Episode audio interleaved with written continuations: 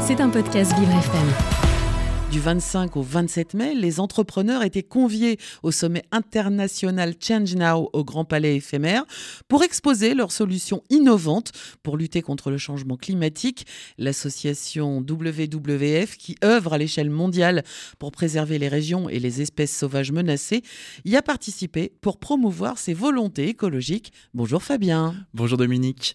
La tête d'affiche, le célèbre moine bouddhiste Mathieu Ricard, écrivain et cofondateur de l'association Karuna Chechen, qui vise à lutter contre l'extrême pauvreté et à autonomiser les populations défavorisées en Inde, au Népal et au Tibet. Le décor, un grand hall ou, ou des stands colorés par des lumières artificielles côtoient de beaux arbres en pot, amenés pour l'événement. Les protagonistes, des entreprises et start-up qui proposent des solutions pour sauvegarder l'environnement et créer une société nouvelle calculant les, émissions carbone d'entreprises grâce à des satellites, banques en ligne au placement éco-responsable, leurs propositions en font rêver certains. Pourtant, l'essentiel de cet événement est moins spectaculaire selon Aurélie Pontal, directrice du mécénat pour WWF. Et je vous avoue qu'après la période Covid, euh, je pense que c'est bien d'avoir euh, un salon comme ça euh, où les gens se rencontrent en présentiel, hein, parce qu'en fait aujourd'hui on a beaucoup d'échanges en visioconférence. donc moi je trouve que c'est un, une très belle opportunité de se retrouver. Il y a beaucoup de gens qu'on n'avait pas vus depuis longtemps.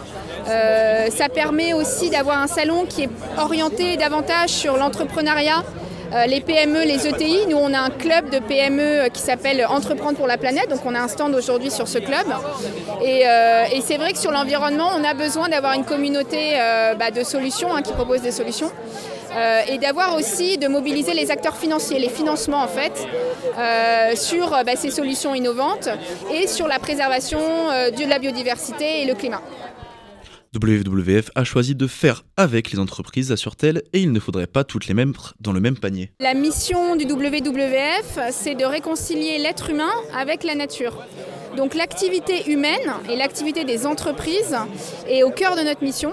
On considère l'entreprise euh, à la source du problème par l'impact. Donc on les pousse à agir, on les pousse à réduire leur empreinte écologique. Et en même temps, on considère l'entreprise comme porteuse de solutions. Euh, et aujourd'hui, on est sur ChangeNA avec plein d'entrepreneurs qui proposent des solutions pour la transition écologique.